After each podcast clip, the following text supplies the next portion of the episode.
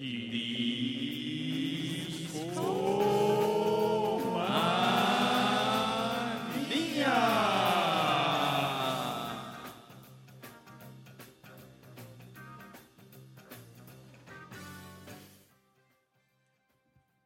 tal, damas y caballeros? Sean bienvenidos a una emisión más de Discomanía. Espero que estén a gusto, se encuentren bien y preparados porque esta noche tendremos un gran show y vamos a presentar a los invitados de esta noche. Voy ir- estamos en una mesa, déjenme les digo, muy cómodos, muy contentos y voy a empezar presentando a, la- a las personas que forman parte de esta mesa. Empezaré por mi derecha. ¿Cómo estás, Rash? ¿Qué onda, chavos? ¿Cómo andamos? Eh, pues aquí una semana después de del gran suceso que les platicamos la semana pasada y pues ahorita andamos muy, muy felices de estar por acá. Oye, Rash, pero para los que acaban de llegar, cuéntanos, ¿qué fue ese gran suceso? Dicen que prepararon molito, ¿no? Hubo molito, así es. no, Hubo- pues tuve el agrado y el honor de, de- de casarme y este tuve mi boda y pues aquí la- los muchachos del, del club de discomanías me hicieron el favor de, de estar conmigo ese día. Que de hecho el programa de esta noche está Está, de hecho, basado, o sea, na- basado en nació, sucesos que ocurrieron en este evento, ¿no? nació por ello, así es. Ya les explicaremos, sigamos presentando y A la derecha, me sigo a la derecha. A ver, ¿a quién tengo a mi derecha? Mi querido Fer Garcelita. ¿Cómo están todos? Es un gusto poder estar una noche más en Discomanía, este bello programa que hace un gran servicio social a la generación de hoy y demostramos que hay más allá del reggaetón. al servicio de la comunidad. Discomanía, servicio de la comunidad. No todo es reggaetón, muchachos, no todo es lo que escuchan en la radio Ah, no, común y corriente. Pero, oye, ¿no te dijeron? El especial de esta noche es de Daddy Yankee, de... Oh, Por eso viene Richard desde Puerto Rico. por eso llegó Papi Richard desde Puerto Rico, Joe. No, no es cierto. Afortunadamente, es un gusto estar con ustedes y creo que ya les spoileré quién está a mi derecha. Querido Richard, Saludos cordiales. saluda a tu público, Richard. ¿Qué es lo que? ¿Qué es la que hay? Saludos cordiales a todos. Un gustazo estar de regreso en esta cabina con, con todos ustedes aquí, acompañándonos y todos ustedes que nos están escuch- escuchando a través de, del podcast que pueden conseguir a través de iTunes por... ¿por dónde más? iTunes y su plataforma de podcast favorita. Estamos en un montón. Ándale. Y la neta es que estuve allí en, en la, en, en- en la fiesta de la boda de Rash y, y de ahí se inspiró hoy. La neta es que hoy, hoy va a estar genial. Es un tema que me encanta, que estamos escuchando de fondo ya, para el cual llevo leyendo un buen porque amigos les quiero compartir mucho. Les quiero compartir amor, soul y funk. Y, y también les quiero compartir a quien está aquí en mi derecha. Es el único Aureliano Carvajal. Buenas noches amigos, un placer estar acompañándolos como cada jueves. Ya saben que el jueves es el jueves del podcast musical, el jueves de Discomanía y en esta ocasión estamos todos reunidos como hace tiempo no sucedía. Tenemos casa llena en la cabina de Discomanía, en la nueva cabina de Discomanía y por supuesto es un motivo de fiesta y celebración y de hecho esta noche será muy festiva. Fiesta, fiesta. fiesta. Sí, hay muchos motivos para celebrar. Tenemos gran tema, ahorita ya, ya van- vamos a decirles bien de qué va todo, pero por supuesto agradecerles a todos los que nos acompañan en vivo a través de MixLR slash Discomanía. Recuerden que nos pueden escuchar en vivo, en vivo, en vivo, los jueves a las 10 de la noche. Bueno, un poquito, mm, hoy empezamos un poquitín más tarde, pero ya saben que por aquí estamos. Si no, ya saben, estamos en, también en, en iTunes, pero también estamos en distintas redes sociales, ¿sí o no, Babis?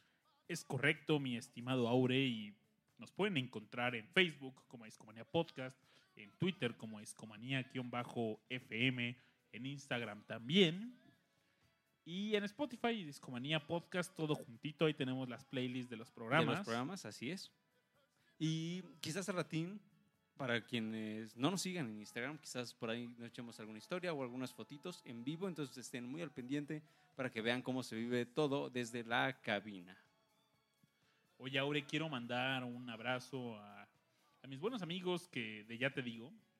Eh, hace unos días estuve en, en este podcast Ujú. y estuvimos cotorreando ahí de cierto bota alburero que anda por ahí. Porque se puso picoso el... Se puso picante el programa y escúchenlo. Es el programa Ropa Tipo Americana.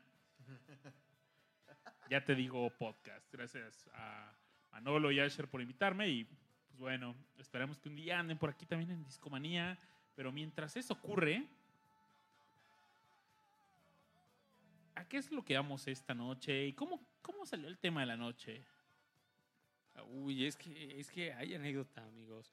Como bien dijo el buen Rash, eh, el fin de semana pasado, este fin de semana, pues fue su boda y entonces naturalmente hubo bailongo. Ya es un señor Rash. Ya es un señor, Se tardó, pero ya entregó el tesorito ahora sí. ya ahora Rash. sí, ya tocaba. Hay fotos en las que se prueba cómo todos mis amigos están así, por fin salió el cabrón. Fue, un- fue gran- una gran fiesta y la verdad la pasamos muy bien. Por ahí estuvimos todo el staff de Discomanía cotorreando, pasándola muy bien. Y lo que sucedió fue lo siguiente. Naturalmente, hubo momentos ya después de la cena y demás, en donde se armó el bailongo. Y empezó como muy normal con los respectivos eh, bailes entre padres, entre padres e hijos y demás. Entre, por supuesto, los recién casados.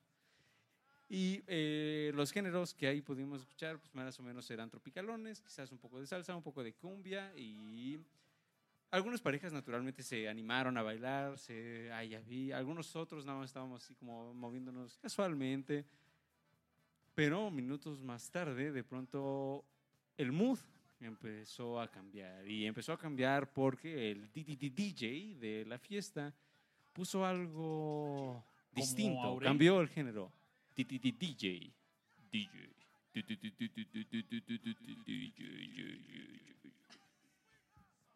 Qué sonido, do, do, do, do, do, do. Qué efecto. Así, eh, así estaba de genial eh, el DJ en la fiesta. Sí, no, hombre, prendidísimo. Y um, cambia, cambia la música, cambia el género y de pronto nos pone Earth, Wind and Fire. Y ahí Empezó la fiesta. ahí empezó la verdadera pachanga, porque todos los estábamos así como medio bailando, así como casual, pues, se empezaron a armar los círculos, este...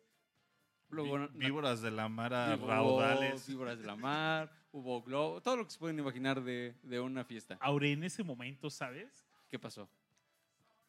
Cuando sonó esta canción de Earth, Wind and Fire, en mi mente solo pasó algo.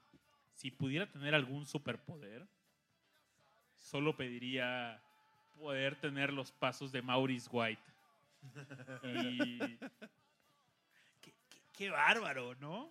Aparte, en esta fiesta había un, unas pantallitas con los videos de las rolas y veías los el bailongo de Ajá. Maurice White. Ahí, wow, qué loco. Sí, estuvo súper genial y debemos admitir que al día siguiente, pues medio staff de discomanía, posible media, medios asistentes de la fiesta, terminamos con dolores de pies o de piernas o de alguna parte del cuerpo que quizás no conocíamos, y, pero eso significa que valió mucho la pena.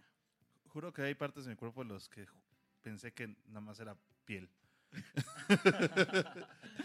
y volteé, "Ah, ¿por qué me duele la piel? ¡Ah! Ah, no, sí es músculo. ¡Ah!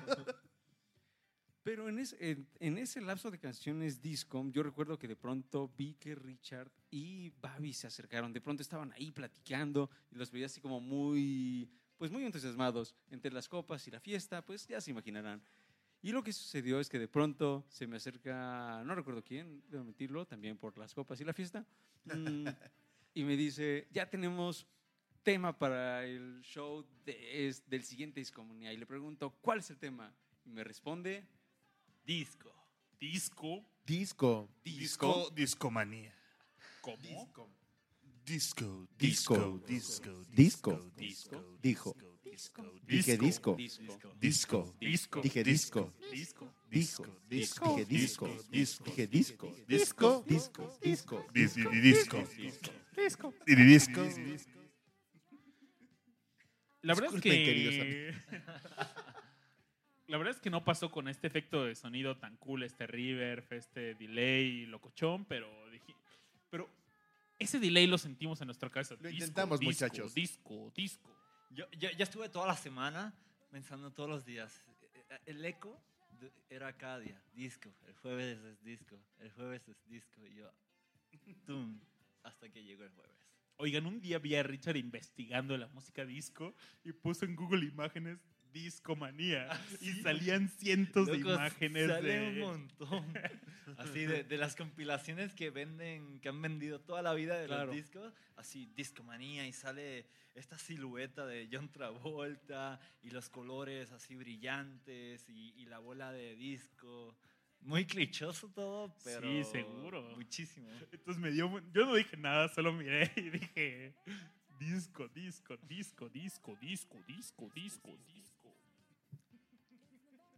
Oye, ¿sabes, eh, ¿sabes que estaría bien chido comenzar la noche igual que comenzó eh, pues este gran bailongo en la fiesta En de la Rush? fiesta, claro. Así que propongo que un poco de Maurice White con Earth, Wind and Fire y September, igual que, que esa gran noche. ¿Qué les parece? Bien, bien, bien. Y así ustedes también se activan con nosotros, se van preparando y se van sintonizando con el mood de la fiesta, del baile, del funk, del sol. Y, y ya, nos, nos sincronizamos. aclimatando. porque- Que gire la bola disco, muchachos. Uy, bienvenidos al podcast del disco. Disco. Disco. Vámonos a esta canción que ya anunció nuestro buen amigo Richard. Y esto es Tierra, Agua. Tache, Es cierto, perdón. Viento.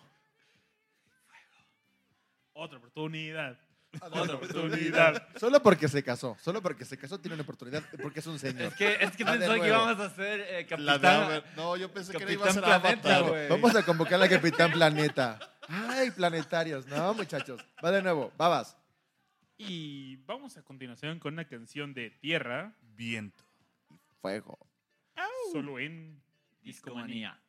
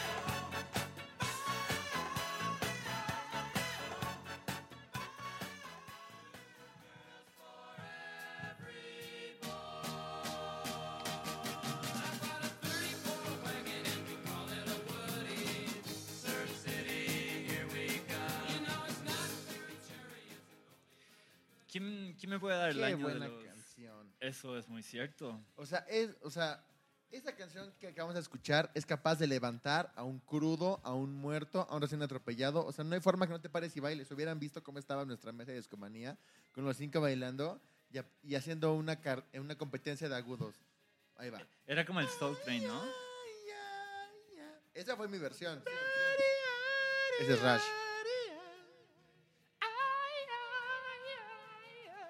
Es Richard. Ese es de Laure y va Babis. Bueno, Ga- gan- ganó Babis, ya sabemos. Y ganó Babis. Oigan, recuperemos nuestros instrumentos perdidos de, del programa de Chabelo, los que rescatamos ahí cuando lo sacaron del aire y está el aplausómetro, ¿no? A ver, ¿quién Ah, por sí. Babis? Pongan, este, los que estén conectados, pongan en el chat un corazón Corazón, por, que sea- por quien voten, por favor. ¿Ok? Pero bueno, y- digamos que les tenemos información muy importante. Richard, ¿Allí, allí me puede dar la, la- el año de los Beach Boys? Estamos hablando como los 58, por ahí. según yo 56. Mm, No, ninguno de los dos.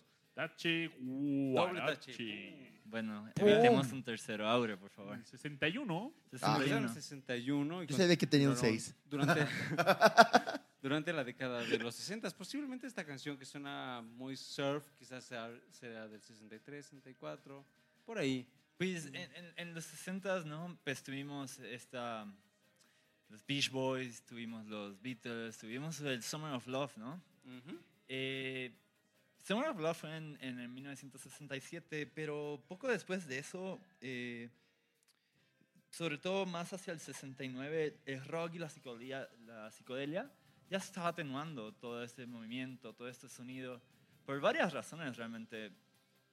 Muchos de los grandes ya no estaban, o sea, los Beatles estaban, ya estaban por acabar, eh, Jimi Hendrix y Janis Joplin ya se habían muerto. Y el rock también se estaba preparando para, para, para comenzar una época donde sonaba más orquestral la onda, ¿no? Eh, donde iban a comenzar ideas de, de hacer eh, álbums conceptuales de- del rock progresivo, donde los solos de guitarra eran extensos, las canciones eran largas. Y, y aunque aquí en Discomanía somos muy fan, eh, no todo el mundo era tan, tan, le agradaba este sonido, ¿no? Eh, además, estaban ocurriendo otros desastres en la música, como se recuerdan este concierto de los Rolling Stones, donde la seguridad que, que contrataron eran los Hells Angels y se terminaron madriando a toda la audiencia ahí. Eh, igual le acompañaba la guerra de Vietnam. La guerra de Vietnam pues, era causa de, de muchas protestas en Estados Unidos, Ujú. de, de- de una época pues, deprimente, no solo en los ánimos de las personas, sino también en la economía. Eh, llegaron a ocurrir masacres en Estados Unidos de cuando había activistas. Y esto, pues, a- al movimiento hippie, eh, de cierta forma le empezó a asustar. Ya no era, ah, hay que salir y, levantar nuestros carteles. Y... El mensaje del amor sí estaba ahí y estaba muy fuerte, pero ya el movimiento se estaba atenuando, como les mencioné. Sin embargo, estaban ocurriendo eh, otras cosas. eh, se estaban celebrando, la música estaba celebrando nuevas libertades. Hay algo que les vamos a hablar de ratito, pero ocurrió la rebelión de Stonewall. La rebelión de Stonewall fue cuando los gays por fin eh, comienzan a, a el volumen de su exist- existencia, ¿no? Ya, ya el gay pride empieza a comenzar fuerte y, y públicamente. Eh, también estamos viviendo una época de post-derechos civiles, donde aunque había muchos motines y, y- y choques y decepciones, la, la comunidad afroamericana también está disfrutando de estas nuevas libertades. Claro. Eh, no, no solo las minorías, también la mayoría estaba disfrutando de cosas como eh, la, la aborción era legal, nuevos antibióticos, eh, la- las pastillas anticonceptivas. Entonces esto está creando libertades. Las libertades van a ser clave porque dentro de toda esta época de guerra va a dar mensajes de esperanzas y, y- y- y va a hacer que, que- que ocurran otros sonidos, ¿va? Entonces, en lugar del rock, comienza a, a- a escucharse más RB y sonidos latinos. Y sobre todo esto lo estamos escuchando bajo la tierra, ¿no? Muy underground, donde está ocurriendo una revolución musical. Y junto a ese R&B, esos sonidos latinos, también estaba el soul, el funk y el disco, ¿no? Era una, era, es una mezcla interesante lo, lo que dices y, y lo mencionas bien porque mientras los grandes escenarios, es decir, imaginamos que muchas de las bandas de los 60 estaban llegando así como escenarios cada vez más grandes, ¿no? O sea, eran como, ah, vamos más grande, o si es estadio, más grande, o, y así, ¿no? Y entonces, este movimiento que se da eh, fundamentalmente en Nueva York, Es en Nueva York. Em, sucede en lugares muy, pues... No es clandestino, pero como escondidos o... Sí, como que no muchas personas los voltearán a ver, ¿no? Son como tribus urbanas, o sea, en esa época eran Ajá. vistos como tribus urbanas. Es como, no sé, si fuéramos este en Chicago en los 50 y nos metiéramos a una parte de jazz, por ejemplo. O sea, es como tribus urbanas en donde nada más un grupo de gente lo hacía. ¿Sabes qué se me ocurre? No es la palabra correcta, pero como los speakeasy, ¿no? Este tipo de bars donde solo te ente- si, sa- si los conoces entras. Si, si- Exactamente. Yo creo que la palabra es furtivo y la gente se escondía de,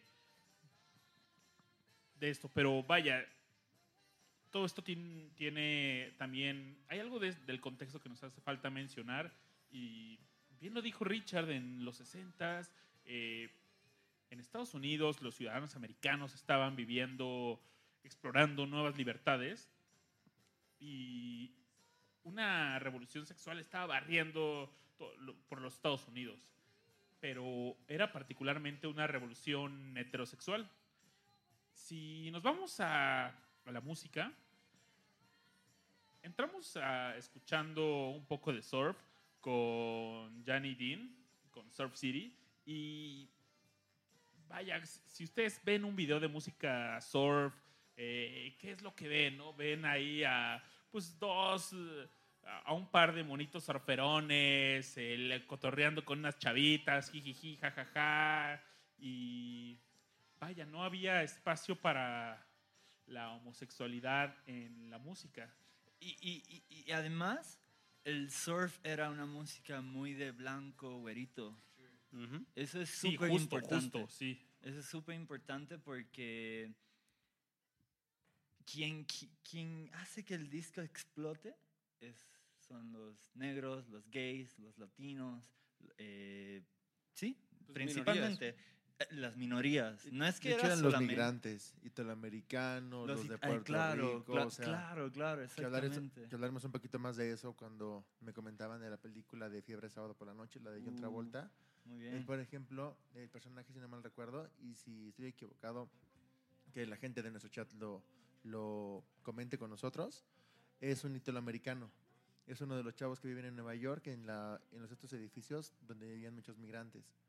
Creo que esa palabra nos puede dar un poquito de, de la dimensión de cómo se vivía en esa época. Sí, y, y adelantándonos un poco, pues, o sea, ya que mencionas italoamericanos, tenemos gente como Giorgio Moroder, ¿no? Ujú. que, que, que al sonido del disco, pues casi establece el sonido del disco, ¿no? Eh, pero bueno, el disco se puede resumir con Love is the Message, ¿no? Eh, eh, sus reglas eran muy simples. Tenía que estar lleno de sol, ser rítmico, impartir palabras de esperanza, redención o de orgullo.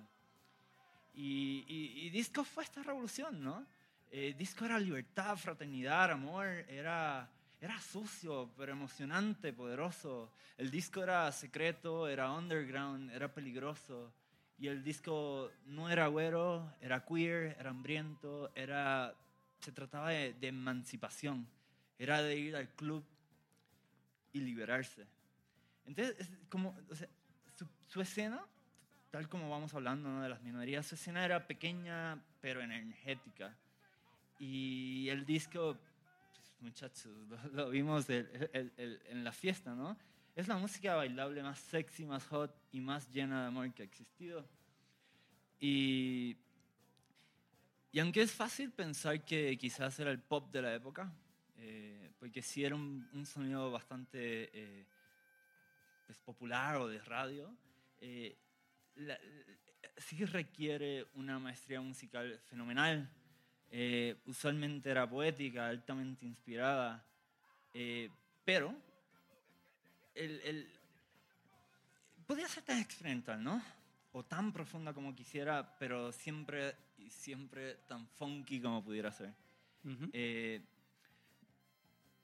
ubicamos mucho el disco, ¿no? Con, con estas, lo asociamos altamente a, a Saturday Night Fever, ¿no? Porque, pues, el soundtrack tiene super canciones, ¿no? Sobre todo de los Bee Gees.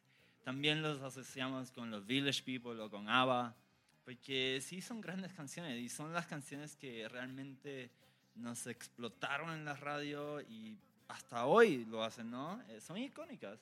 Pero eh, en su época, al menos para la familia original del disco, eh, era diferente, ¿no? Se trataba otra- de otras bandas, otras agrupaciones, como en sus comienzos eh, MFSB. Que ahí tengo una pregunta, ¿qué significa MSSB? Eso hay debate de si es NFSD. MFSB, si es Mother, Father, Sister, Brother, o si, si es Motherfucking Son. Pero bueno. eh, Yo, y- digo y que sí, es la- yo, la- yo creo que es la versión prosaica. pues por ahí leí que, que, que si eras, sí dependía mucho de, de, de dónde vivías, ¿no? Si vivías en Manhattan, pues era Mother, Father, eh, Sister, Brother. Si vivías en Brooklyn, en los barrios más, más calle, digamos, era la otra versión. Pero bueno. Eh, y sin querer adelantarme al final de- de- del disco, eh, los últimos días del disco pues, sí nos pueden recordar mucho a la caída de Roma, pero sus primeros días estuvieron chingones. Fueron neta la escapatoria de muchísimas personas. Y el disco presidió una época llena de cambios sociales, ¿no? Como les decíamos, la guerra, pero durante todo eso el disco era su soundtrack, ¿no? Era como siempre suele ser, ¿no? Mientras más mal nos va, a veces más salimos a bailar y más salimos a fiestar y más salimos a, a disfrutar y, y pues a, a escapar. Es que esa palabra la he repetido tanto, pero es que es eso. Es, es muy importante. Y di- un buen ejemplo de un lugar que era muy famoso, o digamos en esta etapa inicial, se llamaba The Loft. Love Ah. es legendario. Pero Ajá. eso fue un poquito después, un poquito después. ¿Cuál dirías tú entonces que sería así como uno de, o quizás de los primeros? El Stonewall El Inn, Stonewall Stonewall, Inn claro. es- sí, Sí. tiene su historia y... Cuéntanos, Babi. Amigos, la música disco rompió las barreras raciales y sexuales. Le bastó solo una década entre los- el 69 y el 79. el- La música disco cambió al mundo y hay una frase que se dice la revolución musical. Yo creo que es un cliché, pero la música disco realmente lo fue. Hay otras revoluciones como el punk, pero la música disco, vaya, cambió, le dio algo que le faltaba a la música, en especial para las minorías oprimidas que mencionamos, esta revolución sexual que principalmente era heterosexual, eh, ayudó a la música disco, ya que esta tiene sus orígenes en la escena underground de Nueva York, cuando la comunidad negra, la comunidad gay se juntaban para reventar y vamos, la música disco no necesitó hype, no necesitó grandes disqueras, ni, ni mucho menos a la radio. Hay un evento muy importante que ya mencionó Richard este, este venue y es el, el, el el Stoner Wall Inn. Y fue prácticamente el inicio de, de, las, de los gay parades, de la protesta para la equidad, para la lucha de los derechos de, de los homosexuales. Y este lugar era un venue en Manhattan, donde la banda se juntaba a cotorrear y todavía, eh, eh, de hecho, eh, hace algunos años Obama declaró este lugar como monumento de la nación. Piensa en lo importante que es este lugar Ujú. en ese entonces, pues la policía pues llegaba a estos lugares, ¿por qué? Porque si eras un homosexual eras visto como una amenaza para la sociedad. No Las- solo eso, era ilegal. e- era ilegal. En algunos estados te podían cortar la cabeza. Por ejemplo, en Georgia, eh, no, no podías bromear con eso. eh, si te trata. La homosexualidad está categorizada como una enfermedad mental, o eras un criminal o un pecador. Eh, en Georgia te podían matar, Richard. No manches, no. No, no, no, gracias. Entonces, mientras los ciudadanos americanos vivían esta, esta exploración de nuevas libertades, los, homoxe- los homosexuales vivían una existencia furtiva, se escondían, eh, no podían decirlo abiertamente, no podían vivirlo abiertamente. Y solo en algunos lugares, como en San Francisco y Nueva York, la homosexualidad era tolerada, pero bajo la mira despectiva de la autoridad. ¿Sabes qué? Que por ahí leí que, que los gays, cuando salían a, a los clubes a bailar, siempre salían con dinero para pagar eh, mordidas. En caso de que la, la- la policía los detuviera, pues, se, se tenían que, que zafar de eso con dinero. O sea, era pues, patético y es patético. De hecho, cuando lo, pues, la banda homosexual salía a las discotecas, a los venues, tenían que hacerlo en grupos con al menos una mujer, porque estos lugares tenían, aparte que había redadas constantes de la policía, eh, pues los venues tenían empleados que los colocaban en tarimas con lámparas y cuando veían que pues venía pues que había grupos donde solo bailaban caballeros con caballeros, los lampareaban y a ver, a ver, a ver. Y ya se tenían que disipar, irse con algún grupillo ahí con una damita. Y de verdad tenían una existencia furtiva. Oye, pues eh, creo que me gustaría subir una canción que es de MS, MFSB, Mother, Father, Sister, Brother, o Who Knows, que se llama Love is the Message. Creo que, que es el soundtrack de lo que estamos hablando y de lo que vamos a seguir hablando. Eh, y, y también es el sonido que, que dio este precedente, ¿no? Es el, el- le conocen el Philadelphia Sound. Es orquestral. eh, creo que en esta no cantan, eh, pero es una canción hermosa y es el soundtrack. El soundtrack con el que vamos a, a continuar.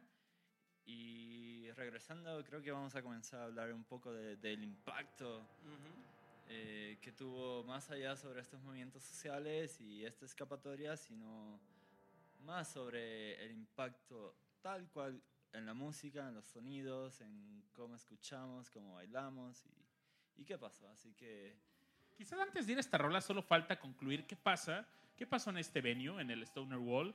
Y, Sí. y fue un 27 de junio de 1969. Llega la policía local en Manhattan e, e intentan hacer un retén en este venue.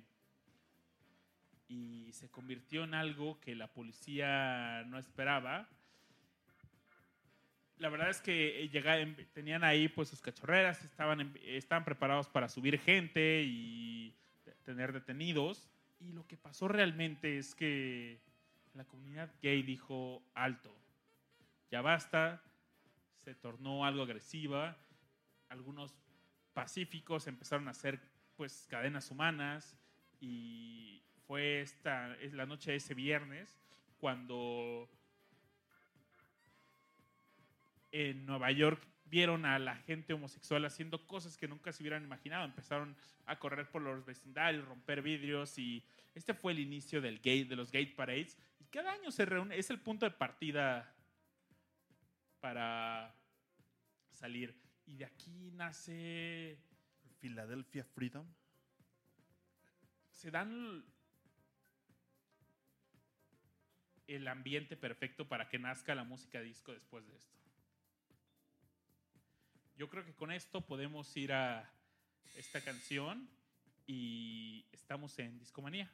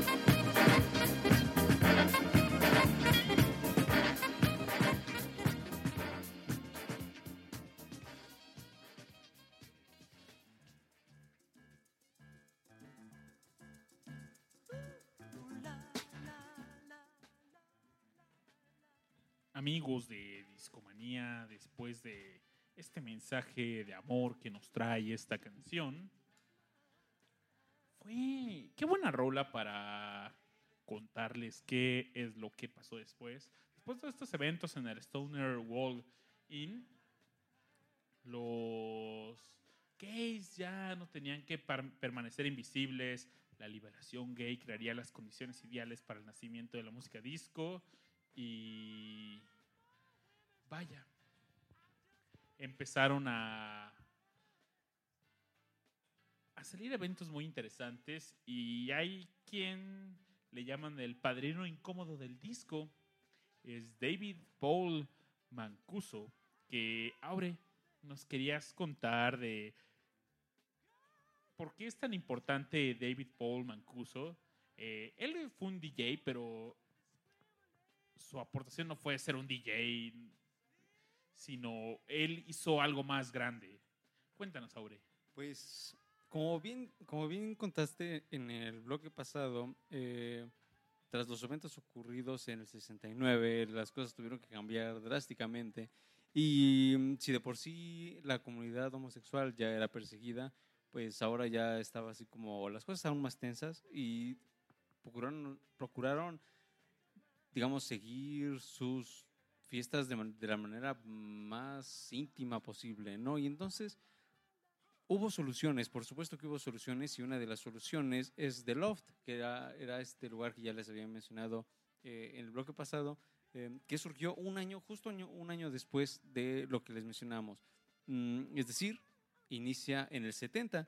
Y de alguna manera este sitio se convirtió en una suerte de refugio, por decirlo de alguna manera, en donde eh, la comunidad gay, la comunidad latina también, hay que decirlo, la comunidad negra, encontraron mm, un espacio en donde podían seguir disfrutando y seguir expresando de la manera más libre posible su sexualidad y disfrutar y pasarla bien. Sobre todo eso era algo muy importante.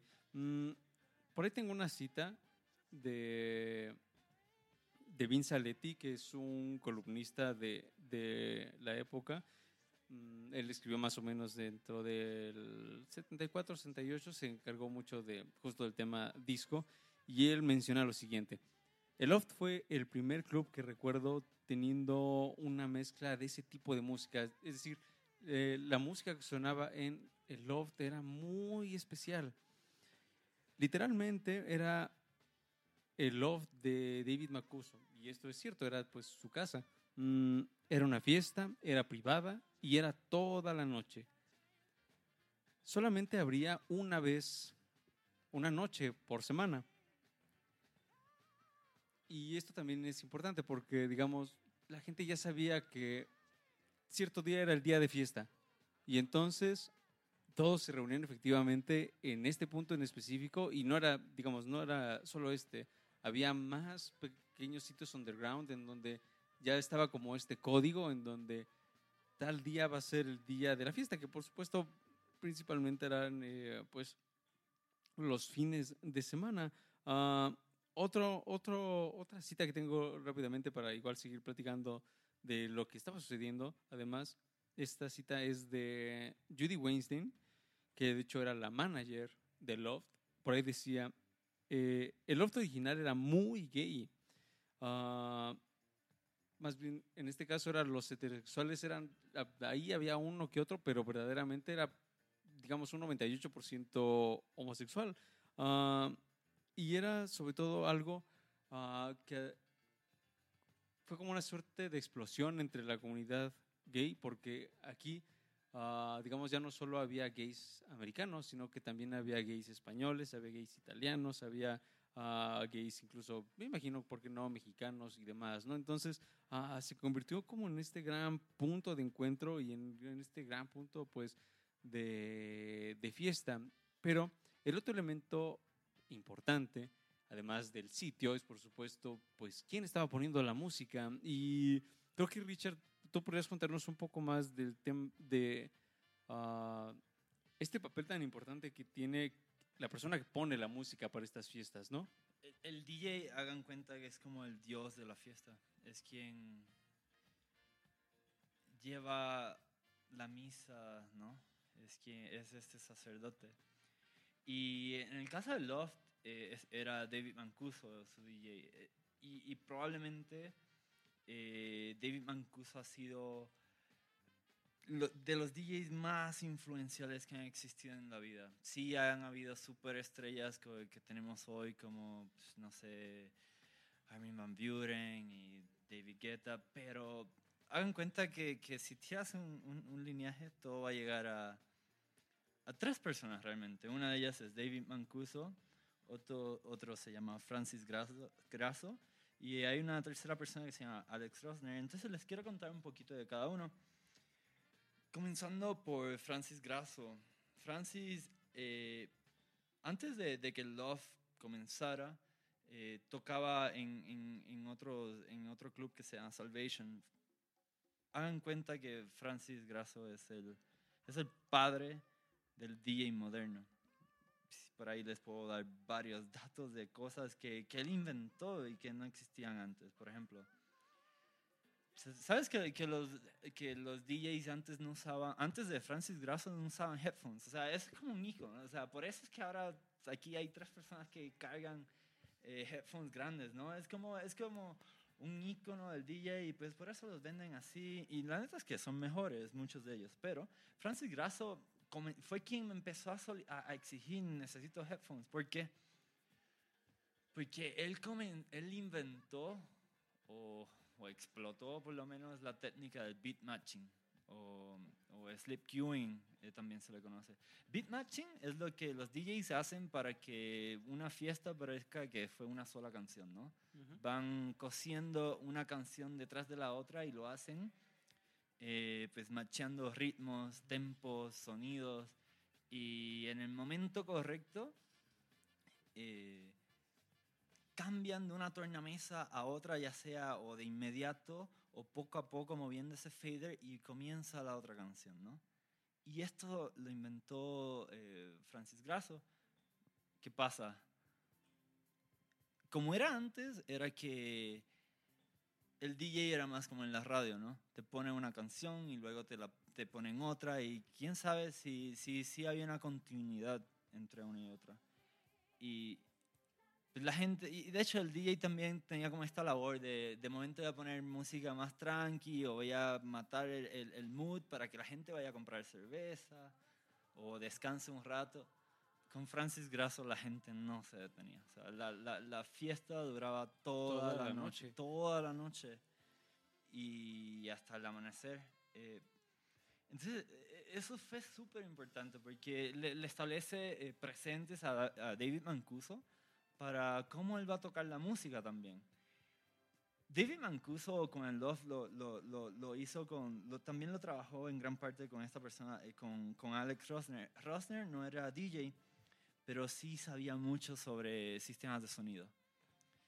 Entonces, eh, eh, eh, cuando, cuando, cuando David Mancuso tiene esta idea, quiero hacer Love, un club privado, quiero invitar a mis amigos, esto no es, no, no es como los demás sitios, lo quiero hacer bien, te trae a Alex Rosner y Alex Rosner dice, va, ¿lo quieres hacer bien? Aquí te va, el, el secreto es muy simple, pero nadie lo quiere hacer, invierte en tu sistema de sonido. Y, y, eso hizo, o sea, es que es que súper interesante, súper impresionante porque nada de esto existía antes y hoy día lo tomamos eh, for granted, es la frase en inglés. ¿no? De, de gratis. Lo damos por hecho. Por hecho, por ándale. Exacto. Entonces, eh, pero esto no existía. Entonces, hagan cuenta que, que, que en una casa, en un apartamento tipo loft, estaban estos bocinas bien puestas con su speaker para los bajos y su speaker para su Twitter, le, le, no, no, como la red social, pero el Twitter es la bocina por donde salen las altas frecuencias, los trebles, ¿no? Y lo hicieron perfecto, o sea, el sonido sonaba fuerte, pero claro, entonces la gente amaba, o sea, no, no había, eh, hay una, por ahí leí un quote, que la clave era llevar el sonido tan fuerte como se pueda, pero sin que te canse el oído, sin que te vayas con un dolor de cabeza, ¿no?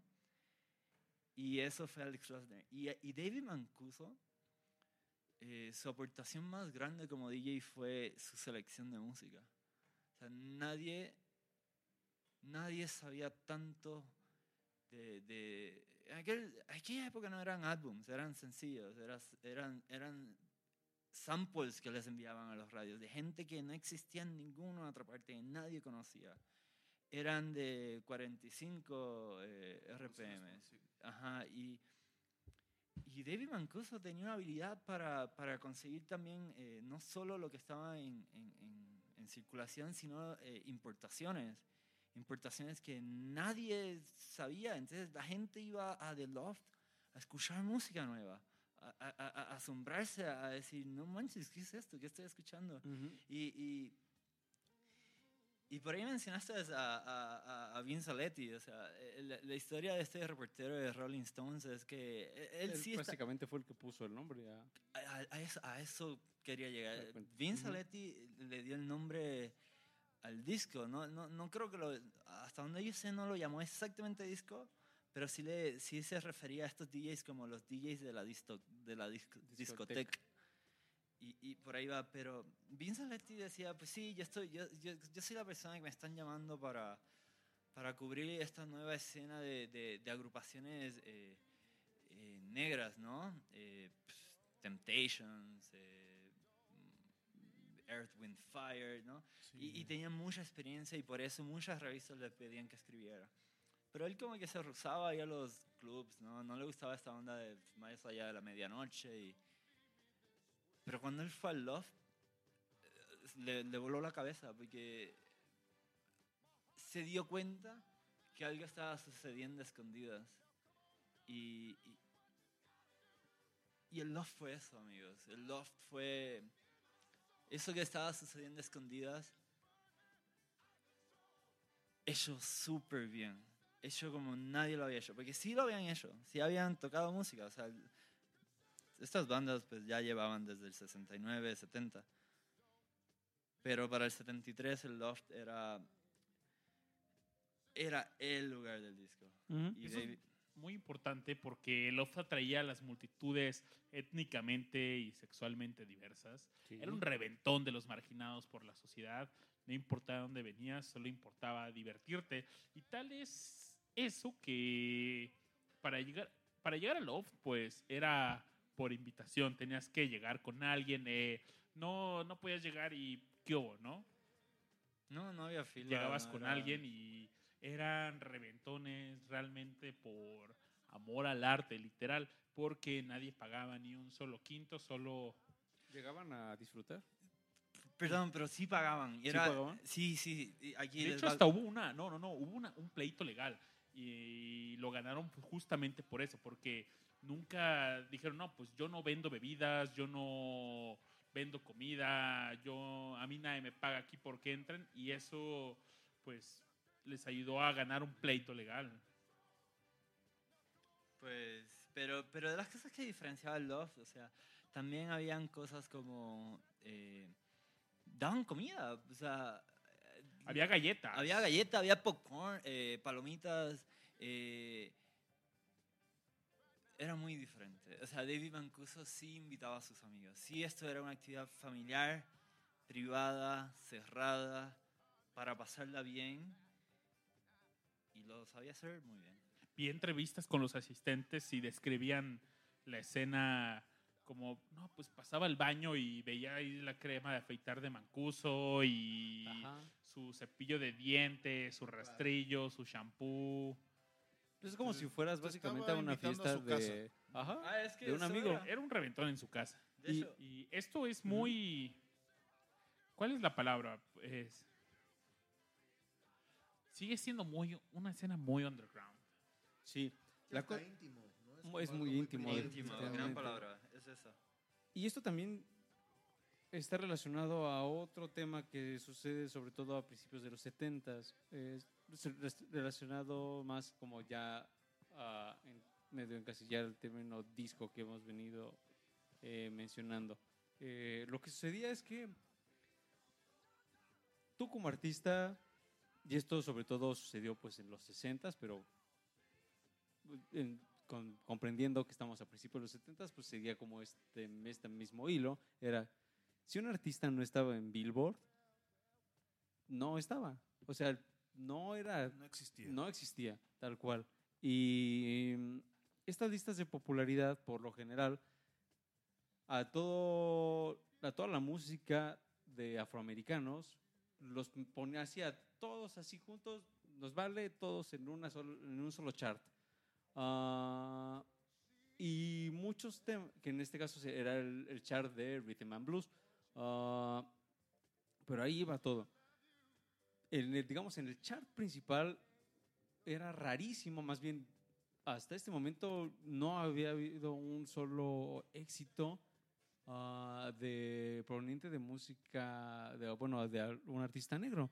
Ah, y en ese sentido también era como digamos todo el como el aparato de radios y todo este monstruo que existía en ese momento, pues no sabía qué estaba sucediendo aquí hasta que sucede este gran artículo que, bien mencionaba Richard de Vince Aletti.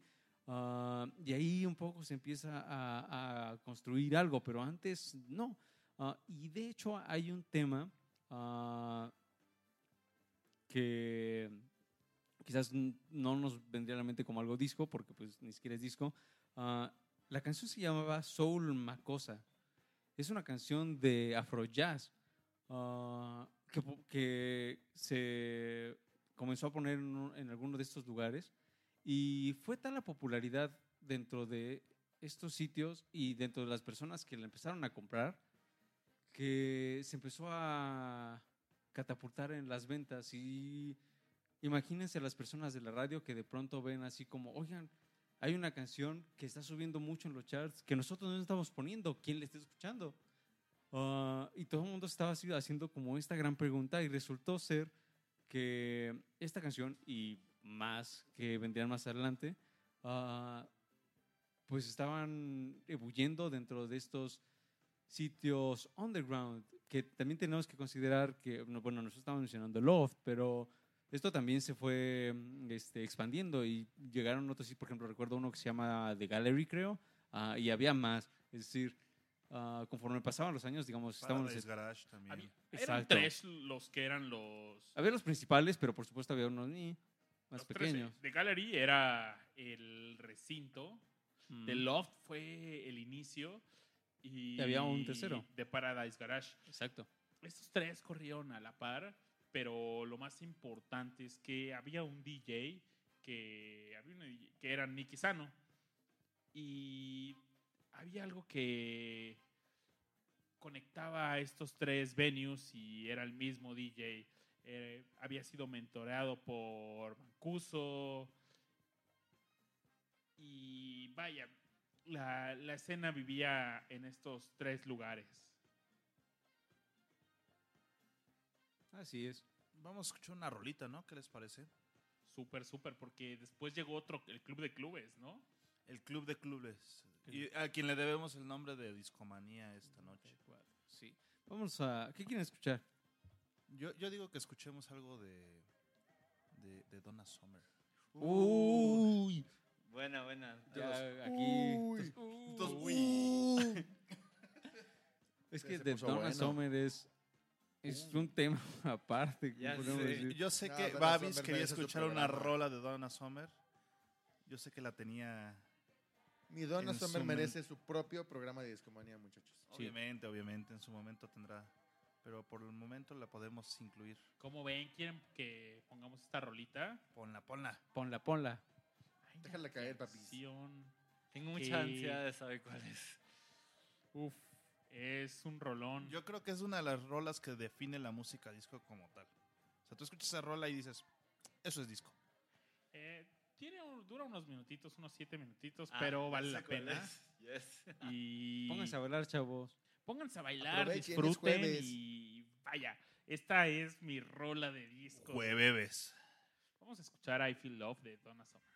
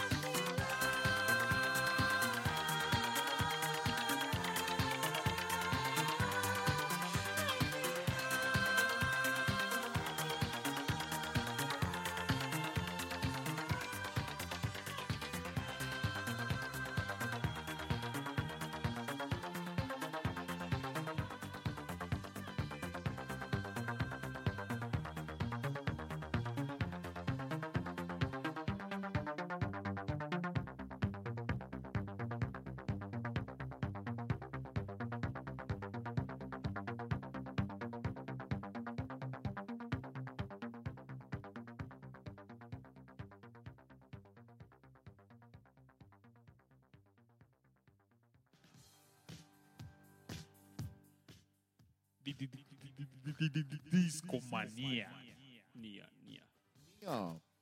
Acabamos de escuchar a Donna Summer, que mm, veníamos platicando ahorita mientras ustedes escuchaban esta canción y esperemos que también la estuvieran bailando. Mm, estuviéramos, estábamos platicando que, que Donna Summer definitivamente se merece un programa por aparte porque es un gran personaje y sus aportaciones al, al género fueron enormes y han sido y siguen. eh, no tendríamos artistas, no sé, como Keisha o madres así, este, si no hubiera habido Donna Summer este, 30 años antes, ¿no? Ah, y hay, hay, algunos, hay algunas cosas importantes con, con esta artista, porque ella eh, ni siquiera estaba viviendo en Estados Unidos, ella estaba viviendo creo que en Alemania, ah, y de hecho sus primeras canciones llegaron a estar en los charts, no sé, de Francia o de Holanda, que de algún modo, de alguna manera eh, también hay este Eurodance o Euro- bueno, primero Eurodisco, que transformó a Eurodance, ah, que era otra escena completamente distinta y que seguramente quizás en algún futuro les podremos hablar de, de ella. Pero Donna Summer hizo una gran alianza con un gran productor llamado Giorgio. Giorgio. Giorgio Moroder, por supuesto. Entonces ellos hicieron una dupla increíble ah, con, con grandes temas. Hay una canción que se llama Love to Love You Baby. I love, Love to to love love you, you, baby. baby. En algún momento se amplió Beyoncé. Love to love you, baby. Que también me, me gustaría mencionarles la importancia de esta canción porque ah, así como hemos hablado como de las libertades de los homosexuales, de los negros, de los latinos otras minorías, es importante mencionar las libertades de las mujeres. Porque muchas de las canciones disco fueron las primeras canciones en hablar del placer sexual de una mujer. Recordemos que en los 60s, pues no había, o sea, no había nadie como tal que estuviera hablando tan abiertamente de esto. Y esta canción en particular ah, hicieron algo que también cambió o aportó mucho al género. Hicieron una versión de 12, eh, ¿cómo es? 12 pulgadas, no, a 12, Sí, pulgadas. Pulgadas. a 12 pulgadas, que era como la versión extendida y que era esta versión en donde Donald Summer hace una gran, son varios minutos, como 7 Ah, minutos. bueno, más bien 12 minutos. Sí, es, O sea, las comillas en tiempo serían minutos. es 12. ti- Sí, 12 minutos. Ok, sí, No, a eso no, voy. pero no. se refieren al disco. Al disco entonces. Sí, me estoy refiriendo al disco. Serían 12 pulgadas. Ok. Ah, básicamente extendieron la, la canción. Eh, y que es algo que hay, que hay en muchas canciones disco, que si ustedes buscan, no sé, en Spotify van a ver versiones que dice versión 12 comillas, que es la versión como extendida. Y en este caso, en esta canción, lo importante, lo que quiero como este, explicarles es, ella le dedica como siete minutos a hacer sonidos de orgasmos.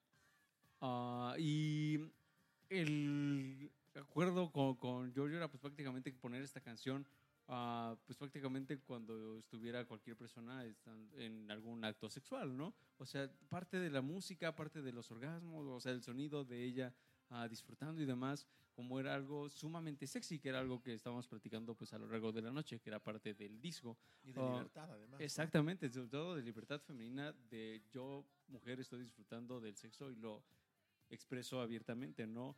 Que era algo que tampoco estaba así como muy presente anteriormente. Entonces, digamos, el- canciones como esta sí fueron como grandes parteaguas pa- tanto para las artistas ah, como para el género, ¿no? Y mm, sucedió algo más con Donald Summer que quisiera platicarles antes de que pasáramos al tema del cotorreo con el estudio 54. El Anterior- cotorreo. El, pero el cotorreo ya En masivo. el estudio 54, Eh, 4, 4, 4. Cuatro, cuatro, cuatro, cuatro. Como bien les platicaba Richard hace rato, prácticamente lo que ponían este, todos los DJs eran pues singles. Y que era lo que se movía aquí, aquí para allá y también en el radio, ¿no? Por supuesto. Ah, hasta ahora, todos los, digamos, ya en el 75 el disco ya era algo. ah, ya había canciones disco que estaban en los charts, pero faltaba algo, faltaba que un álbum completo se catapultara en ventas. Y fue Donna Summer la que logró esta, esta gran hazaña y lo hizo con una disquera que posiblemente no tenía mucho que ver con disco hasta ese momento. Estoy hablando de Casablanca Records, que era justamente la disquera de Kiss, ¿no, Rash? Así es. I was made for loving No you, manches, de ahí baby. sale eso. Wow, wow, wow. Sí, sí, de ahí sale eso, de hecho. Ah, caray. I was, Una vez más. I was made for loving you, baby. You was made for loving me. De hecho, estoy viendo que también de ahí. Wow, wow, wow. Wow, wow, wow. Era la parte cantada, Richard. Que también de, de esa disquera salió Lip Sync y Parliament. Es que empezaron justamente a... Se dieron cuenta de que los, Ahí los records ajá, de disco vendían, que en el caso con, con el disco de, Don, de Donna Summer. Y entonces empiezan a llamar a todos, empiezan a llamar a Village People, por ejemplo, a la misma Cher, ah, y a otros varios artistas dentro de- del género. Pero digamos que este álbum de ah, este momento del 75 también fue fun- fundamental para el disco como para posicionarse como el género de, de la década De los Ah, 70. que pues básicamente lo catapultó al todo. Y algo que quisiera también mencionar, ah, que tiene que ver con la estructura de la música, y es algo que no hemos mencionado, pero creo que es muy importante, es, ah, ellos tenían, bueno, casi todas las canciones de disco están en cuatro cuartos, ah, pero es un cuarto, cuarto sumamente distinguible y sumamente marcado. Ah, tan es así que por eso es tan fácil que uno se pare a bailar con las canciones, porque digamos que es un ritmo universal, por decirlo de algún modo. De hecho, también, o sea, no importa en qué momento de la canción te pares a bailar, entras bien. Sí. O sea, todo está hecho para que bailes, cabrón. Sí. Que de hecho tiene, tiene un nombre. ah, este. El 4. Four on the Floor se Four, llama. four on the floor, así es. Ah, que es este. Hay fuego en la pista. Wow. Ajá, este ritmo súper marcado. Que. ah, aunque no era pop, sí era súper accesible para que todo el mundo disfrutara. Y para este momento, independ- ya independientemente de como de los escenarios homosexuales, ya estaba, o de las minorías y demás, el disco ya estaba catapultando a que lo escuchara cualquier persona. Cualquier persona, así es. Y eso ayudó muchísimo a que en la segunda mitad de los 70s el disco todavía explotara aún más. eh, con, no sé, con por ejemplo Village People, que también fue un fenómeno, y con otros grandes artistas que posiblemente les mencionemos más adelante. Pero llegamos al 77, que es un año muy importante porque suceden dos cosas. Una, se abre el increíble Estudio 54 y dos, se estrena una gran película que también ayudó. O sea, si creíamos que, que, la, que el impulso se iba a detener, pues no, porque ah, vino algo que todavía lo popularizó aún más. ¿Quieren poner una canción antes de pasarle a la película? Sí, ¿no? ¿O queremos hablar algo más? Rola, rola, rola. Rola, rola, rola. Yo Rola, quisiera rola, rola, rola. ah, poner una, una canción de Sylvester. La canción se llama You Make Me Feel, You make me feel. entre paréntesis, Mighty Real. Gran selección. Ah, y Sylvester, eh, rapidísimo, nada más para que ya eh, acabando la canción nos sigamos este, tendidos con el siguiente bloque. eh, este artista es súper importante porque también él formó parte de otra de las minorías que era de los transexuales y de, en general de las personas que se transvestían. ah, ahí de la cultura drag y demás también estaba imbuido en todo este relajo que era el disco. Entonces, pues vámonos con esta rola. Pónganse a bailar, preparen los zapatos de baile. Y esto es. fuego en la pista. Que hay juego en la pista. ¿Babis cómo va la rocola? Que además, ahora la rocola lista, tiene así como muchos colores neones, ¿no? Hoy está así como muy brillante. Sí, hoy está muy loca esta rocola, pero ella está lista y está a punto de salir, se está, Se está poniendo ahí el disco. Está. Vámonos.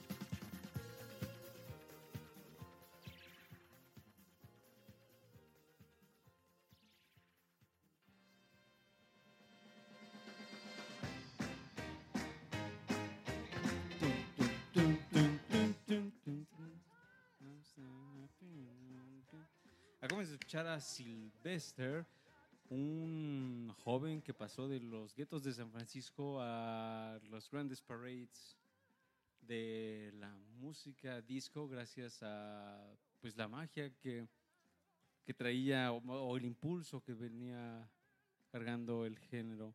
Pero si hablamos de impulso, tenemos que mencionar casi de manera obligatoria una película. Una película que catapultó a un actor en específico al estrellato, ¿no? Sí, que además era un actor que frecuentaba el famoso Estudio 54, del que les hemos venido hablando un poquitín. Pero sí, la película se llama Saturday... ¿qué? Night Fever. Fever. Eso. O sea, Fiebre. fiebre de sábado por la noche. Ay, Fer, tú viste, pista. tú, esa, tú viste esa película, ¿no? Yo la vi, yo la he visto, ¿qué les digo? Unas tres, cinco veces yo creo. Porque casi siempre, si se fijan, cuando se cuenta una historia, ya sea en televisión o en cine, primero el evento que retrata la película pasa en la sociedad. El ejemplo, la lucha por los derechos de igualdad de los negros, primero sucede en movimientos sociales de Martin Luther King y luego podemos ver las películas sobre esos eventos. De la misma forma, este movimiento del disco tuvo su lugar en la pantalla grande con esta película. Pero después de todo lo que escuchamos en este programa, no es que una productora como Paramount, que fue la que la hizo, eligiera llevar esta historia a la, a la gran pantalla.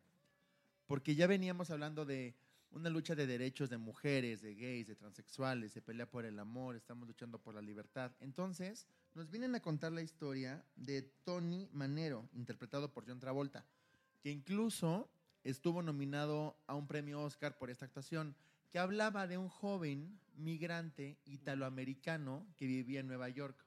Él vive en Nueva York, tenía un trabajo que no le pagaba muy bien, tenía muchos problemas, había problemas entre las pandillas, pero ¿cuál creen que era su salida para expresarse? Bailar disco en estos clubs underground. Ahí conoce al personaje de Stephanie Mangiano, que lo hacía Lynn Gurney, y ahí como si fuera una historia bien melodramática, ella tiene más posibilidades de salir adelante en la vida que él. Ella es rica, ella es de una buena familia y lo único que los une es esta emoción de sentirse libres por la música disco. Y me refiero mucho a la libertad porque, por ejemplo, este chavo que viene como que creciendo o, o desarrollándose en un ambiente limitado como lo es ser un italoamericano, un migrante, que tienen diferentes pleitos con las diferentes pandillas de los otros migrantes de las demás nacionalidades, eso acota su libertad, porque entonces los italoamericanos están exigiendo que él sea como tienen que ser ellos una vez que lleguen a Estados Unidos. De la misma forma le pasa a Stephanie Mangiano. Ella, al tener o al venir de una familia con más dinero, está actuando o viviendo en función de lo que esperan de ella. Entonces, si se, si se dan cuenta, esto une todo lo que hemos hablado. Une que la libertad para que ellos puedan ser es el amor, es la música y sobre todo la danza. La historia empieza a platicar de los esfuerzos que hace Tony para encontrar mejores trabajos, para cambiarse de barrio, para poder estar a la altura de Stephanie y los diferentes problemas que va teniendo. Incluso en las subtramas hay unos finales muy trágicos. Terminan matando a algunos de los amigos de las pandillas en las peleas que hay entre ellos. Y al final hay una gran competencia de baile en un estudio disco. Y obviamente como una buena oferta de esperanza, terminan ganando la competencia, La de, baile, de baile. tanto Tony como Stephanie, ¿no? Esta película, hoy justamente estaba viendo un capítulo de Los Simpson cuando Bart conoce a la, eh, lo invitan a cenar a la casa del reverendo Alegría, la hija del reverendo, y de repente dice, en momentos como estos solo hay que caminar, y se escucha de fondo Staying Alive, y Bart caminando relajado con una camisa abierta, con la camisa que va a la, este, que va a la iglesia, Ajá.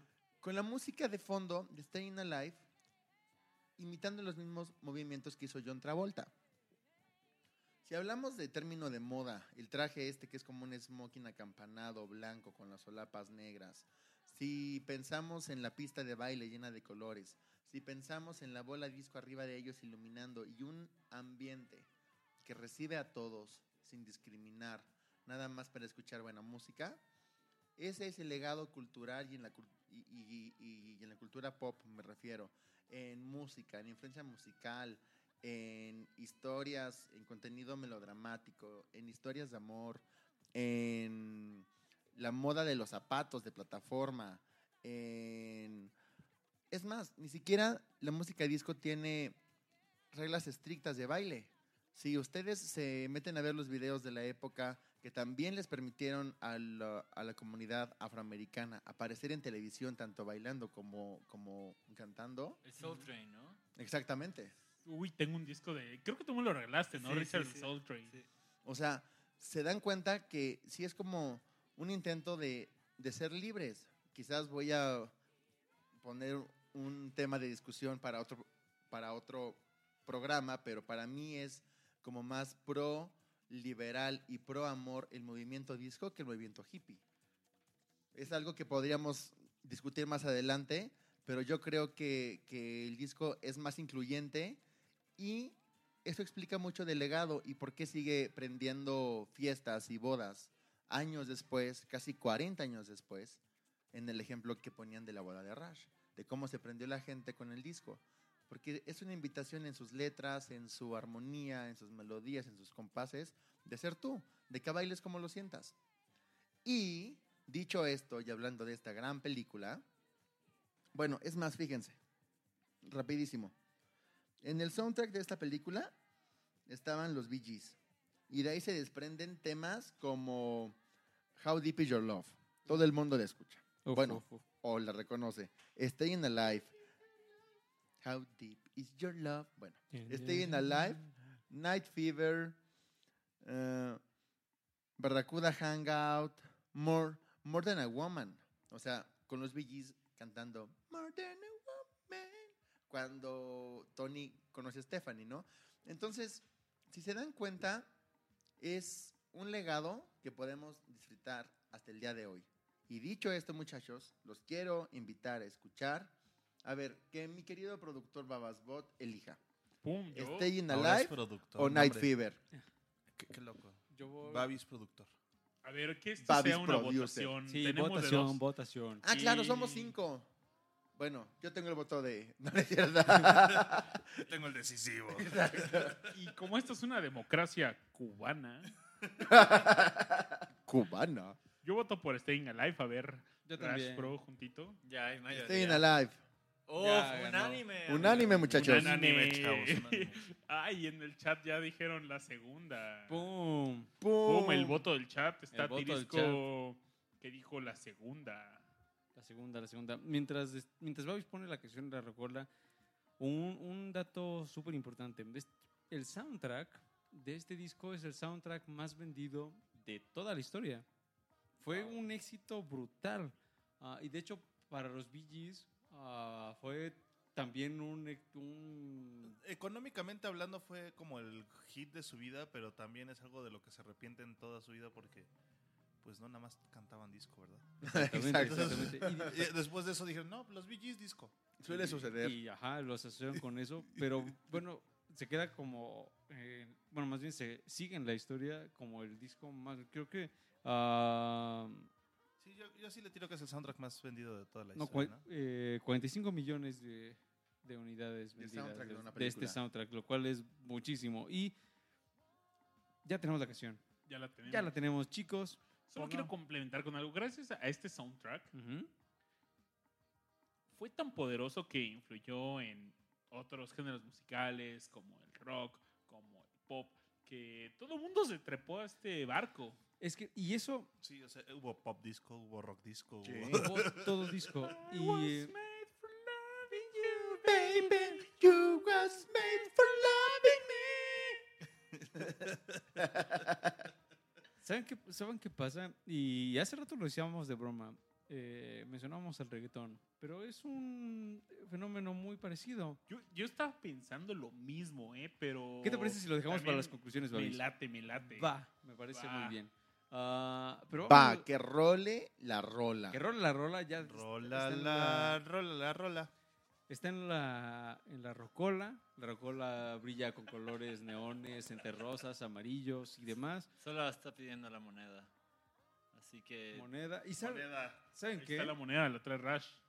Tres, Dos. dos, uno. There you go. Y vamos con los BGs. Con las abejas G's.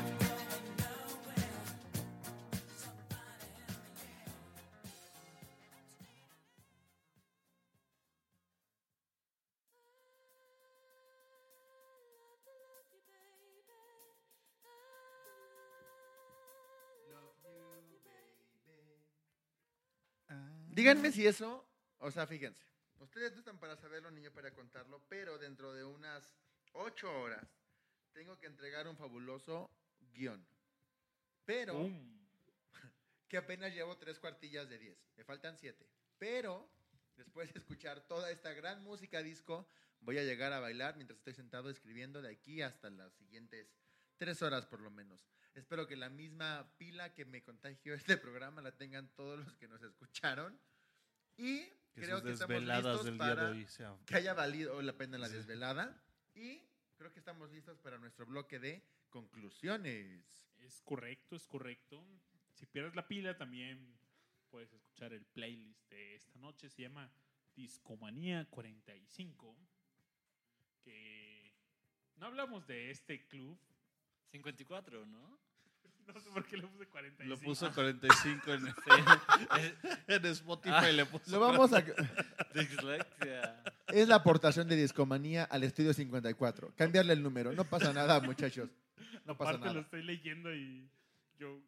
¿Qué, qué le noto raro? Yo, Del orden. Mm, 45. mm. Una pequeña dislexia para la noche, no pasa nada. Pero ya hablaremos en otro episodio de este gran venue. De este gran ¿qué Donde era? dicen que hasta el, el presidente de Richard andaba por ahí, ¿no? Sí, por ahí le, le compartí un artículo a Richard de que ahí estaba Don- Donald. Dicen que el color El naranja. verdadero Donald Trump. Dicen que el color naranja, naranja. lo tomó en el estudio 54. Yo no sé, pero. Movimiento naranja. naranja. Les podemos dar eh, dentro de las múltiples, ya saben que siempre les dejamos de tarea este, cosillas. Eh, una de las tareas que les podríamos dejar es busquen, eh, no sé, en Tumblr o en Pinterest o fácil en Google eh, imágenes del estudio 54 y se van a encontrar con muchas, muchas caras conocidas.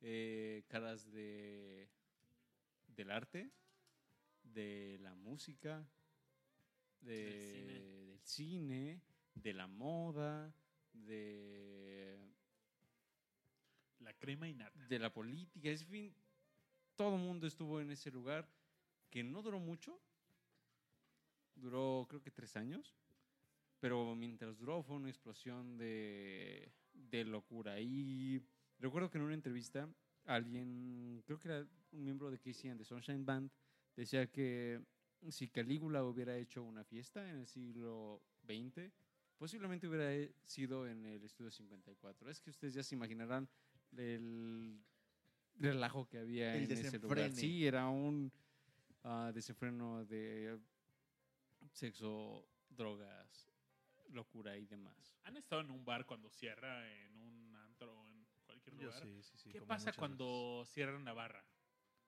La veces. Last campanita. call. Tin, tin, tin, tin, tin, ¿Saben quién se llevó la el último trago del estudio 54? Sylvester Stallone. Ah. Qué buena onda. Mi Rocky. Tan, tan, tan. Se fue Tan, victorioso. tan, tan. Con la cuba en la mano. Tan, Baby. tan, tararán. Yo una vez leí que el estudio 54 cerró como vivió, rápido. Todo muy aceleradamente. Y, Sí, sí, y sí. creo que tienen razón. O Andaba sea, en cocaína. O sea, definitivamente estaba hyper el estudio 54 y pues. Yo también me acuerdo que en el en un tour, la primera vez que fui a, a Nueva York, lo primero que te llevan como spotlight es aquí estaba el estudio 54 y hacían tal, tal, tal, tal, tal. Entonces, es algo que sí amerita su propio programa, pero ¿qué les parece si empezamos con las conclusiones de esta noche? Sí, me muchachos? parece bien. me parece bien. Rash, ¿con qué te quedas tú? Yo me quedo con, con los buenos recuerdos. Me, me quedo con la buena música. Eh, es muy difícil que, que la música disco no te haga mover por lo menos el piecito. Si no lo hace, en serio tienes, tienes muerto el cocoro. Es de los que gritaban. Tienes que ir al doctor. Tienes que ir al doctor porque estás muerto por dentro. Y eres una mala persona y no te queremos ver. Pero en general creo que, no sé, por ejemplo, escuchando por disco samba, fusión de dos, de, de- de dos géneros, ¿no? Este, es algo que a mí me, me llenó mucho de gusto en la boda y toda la sección de música disco en general me encantó. Eh, Y pues la verdad es que el día de hoy aprendí también muchas cosas, sobre todo sobre los DJs, que es algo que, que, que- que me, me siento iluminado y estoy agradecido también por lo mismo. Eh, sigamos escuchando más disco, chavos. A la fecha todavía hay buen disco. Eh, uno de los últimos discos que yo puedo decir que, que sí me gustó mucho fue eh, Random Access Memories de Daft Punk. Órale. Sí, de alguna es manera. un es- excelente disco, pues de música disco al final Sí, del día, Sí, ¿no? sí, sí. Creo que sí. Y, este, y la el disco no muerto, sigue vivo en nuestros cocoros. Fergacelita. Yo esta noche me retiro con la reflexión de que cuando algo tiene alma y esencia como el disco, está condenado a perdurar. Creo que si algo tiene tanta identidad, tanta esencia, tan- tanta alma que es el amor, la libertad, creo que eh, son, e- son elementos con los que todos nos podemos identificar y es por eso que son atemporales, es por eso que los vamos a seguir recordando, que van a seguir avanzando y veo muy difícil que se, que se pierdan la historia. Sí, estoy de acuerdo. Mi Ya, Richard, ya comentó. Richard, perdón. Si Babas le puso al 5445, yo le puedo poner.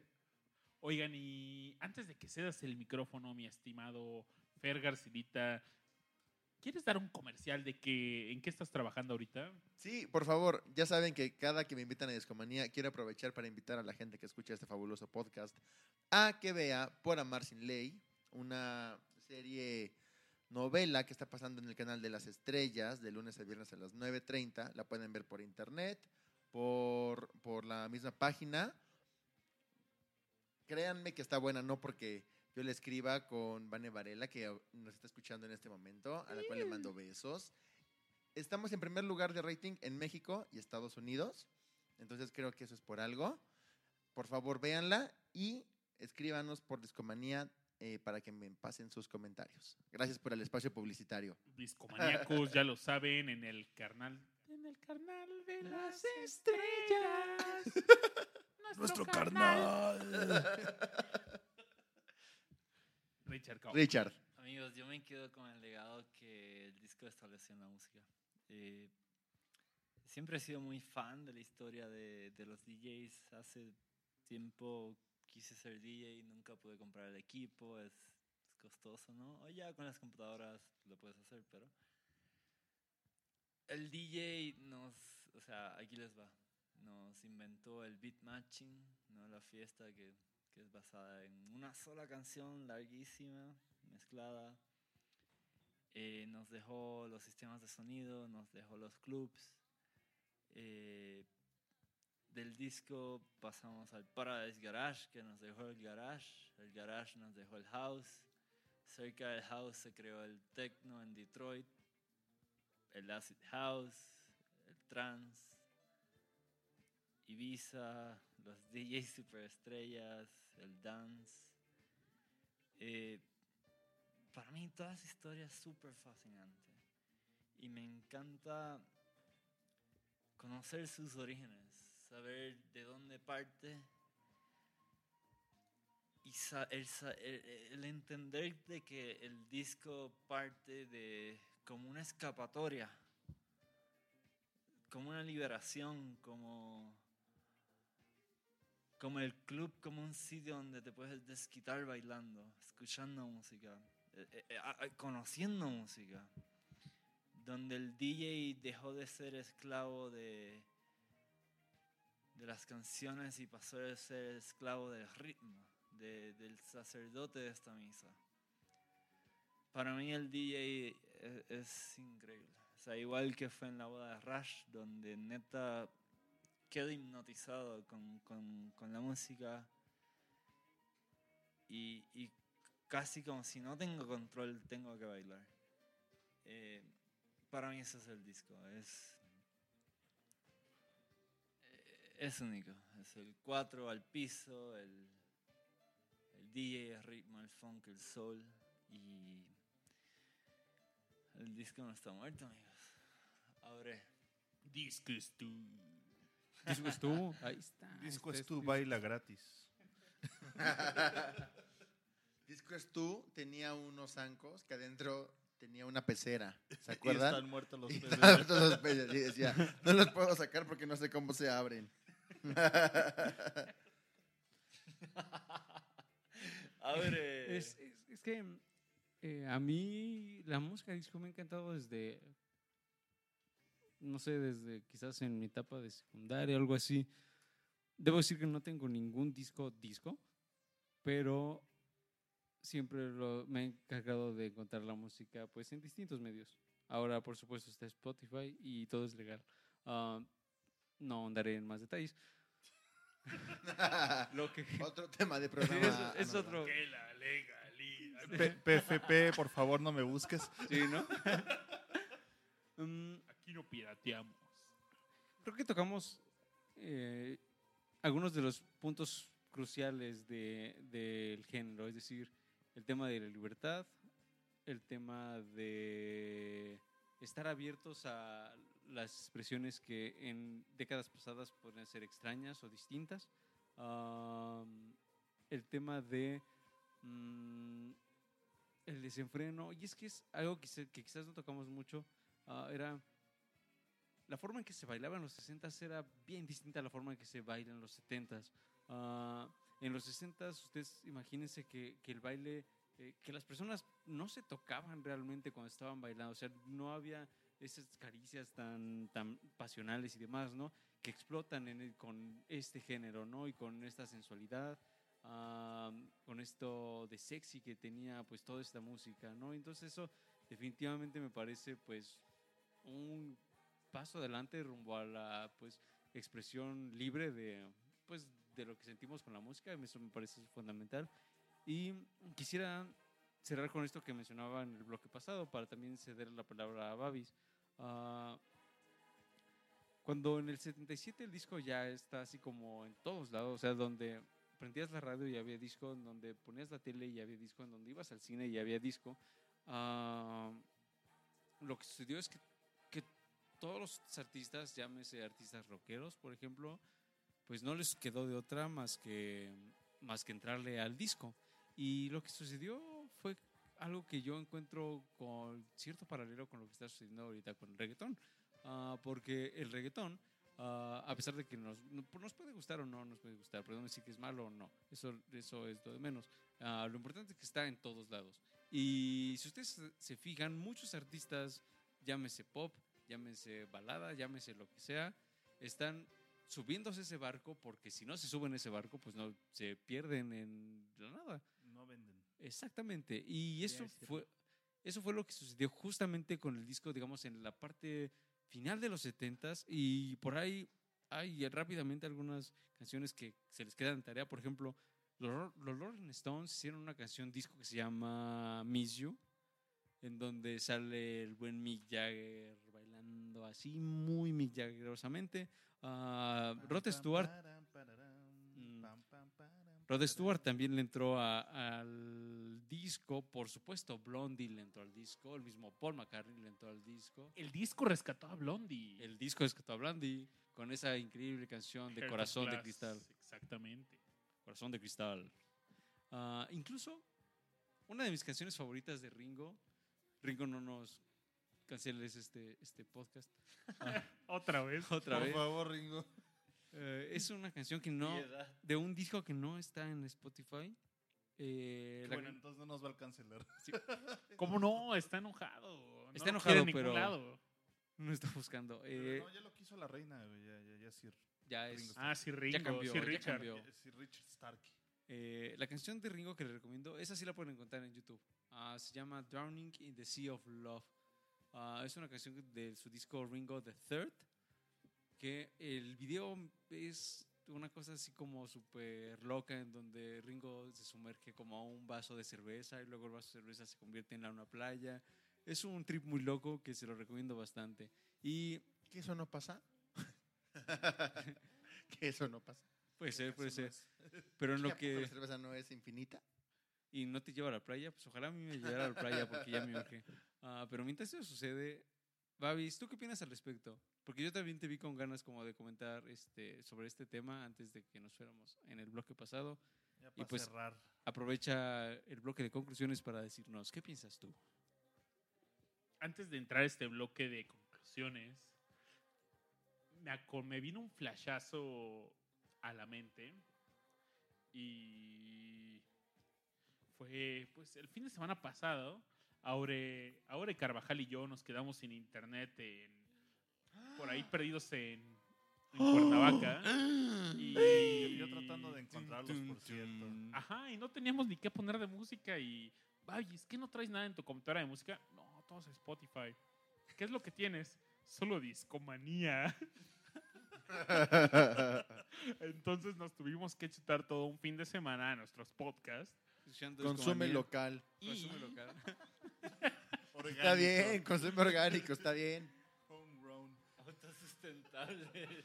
Somos un podcast autosustentable.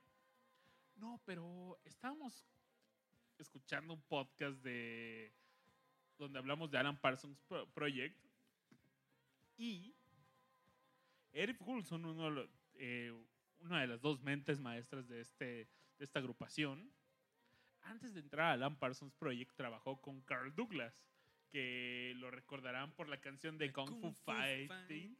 Y él fue el productor de esta rola. Entonces, Gran el rola. disco también le llegó y gra- gran rola del disco. A todo el mundo le llegó el disco. Eh, En serio, por más rockeros que los imaginen en los 60 les llegó, eh, sobre todo en esta ya fiebre del disco, ya.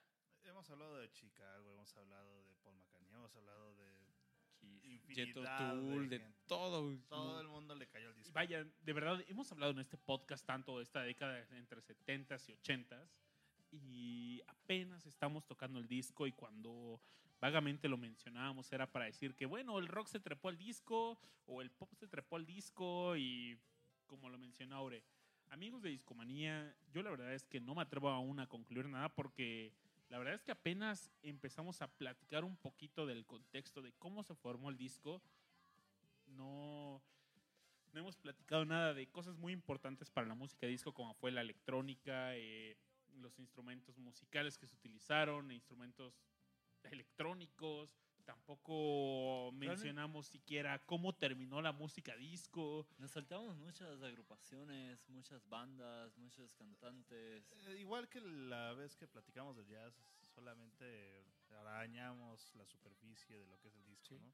Pero eso nos da pie a, a disco 2. A disco A un dos, segundo Disco capítulo. 2, que 3, Jazz 5, dos. 6, 7, 8. Chocho, chocho, chocho. Y luego vamos a hacer un Sí. crossover entre jazz y disco con Brian, a ver qué pasa. Y bueno, quién sabe qué va a pasar.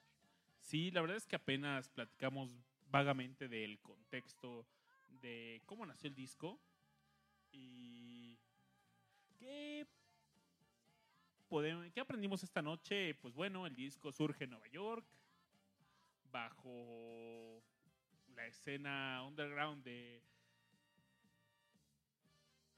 de la Minorías. de, la min- de las minorías gays, de las minorías negras. eh, y les dio un espacio en la música a ellos, un espacio que en ese momento no tenían y qué chido que llegó.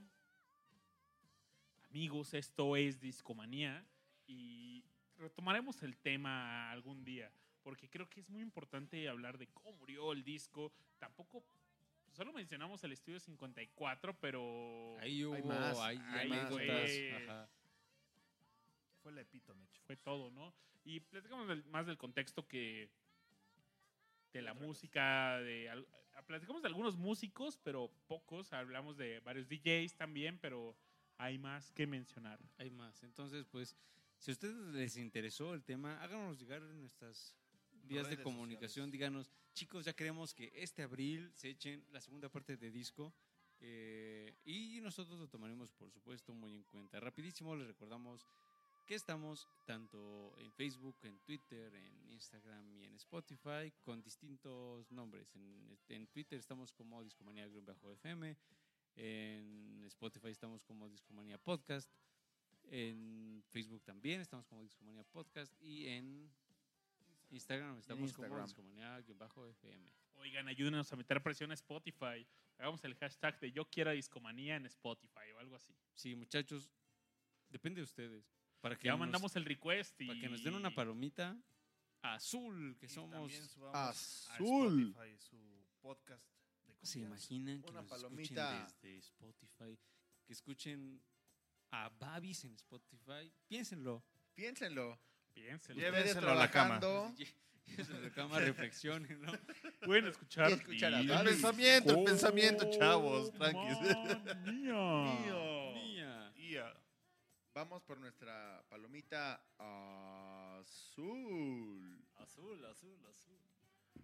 Oigan, yo, yo nada más antes de que nos vayamos, porque sé que la- cuál es la canción que vamos a poner ahorita, ya, ya sé cuál es. Pero Nuevamente democracia, a ver, a ver. sí, fue democracia cubana, ¿no? Al final del día, pero yo digo que ahí mismo Yo ya sé cuál de es. los Rolling Stones.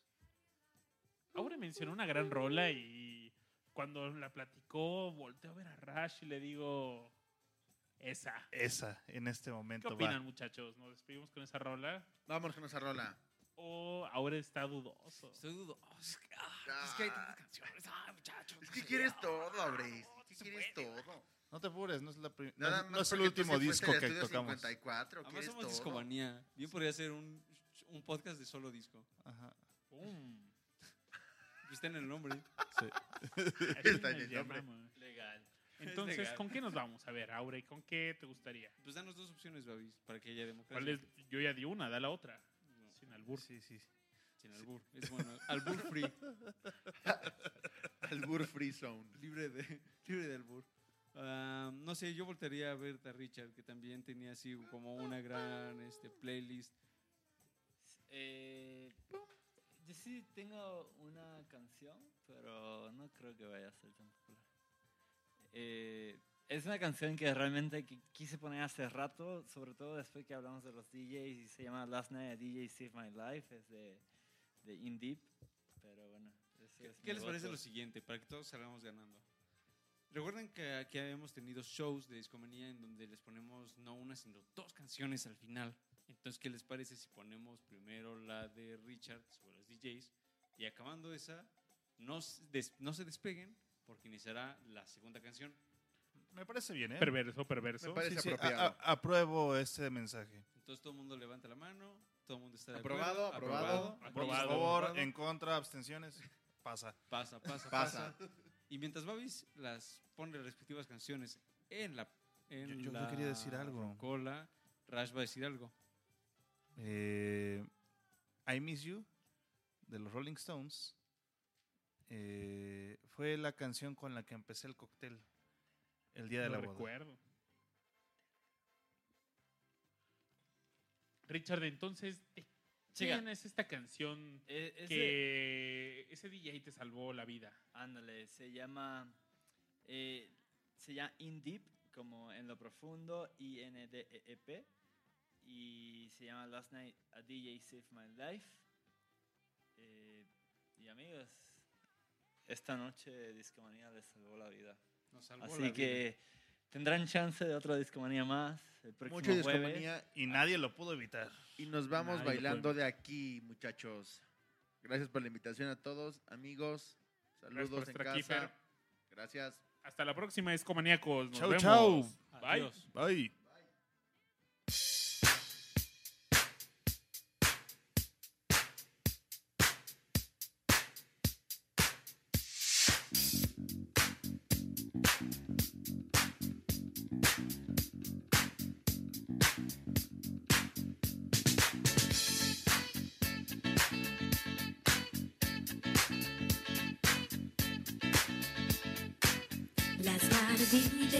My life. Last night a DJ saved my life, yeah. Cause I was sitting there bored to death. And in just one breath he said, You gotta get up, you gotta get off, you gotta get down, girl. You know you drive me crazy, baby. You've got me turning to another man. Called you on the phone, no one's home.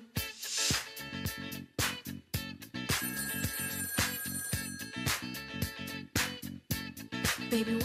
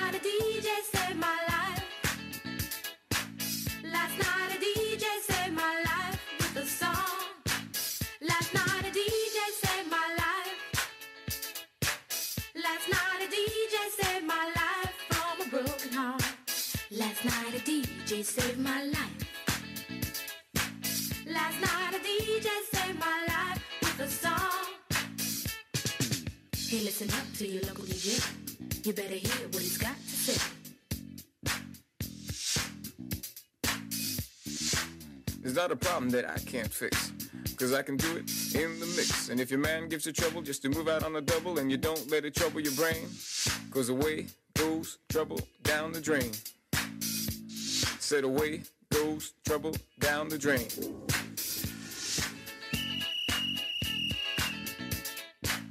Dub time.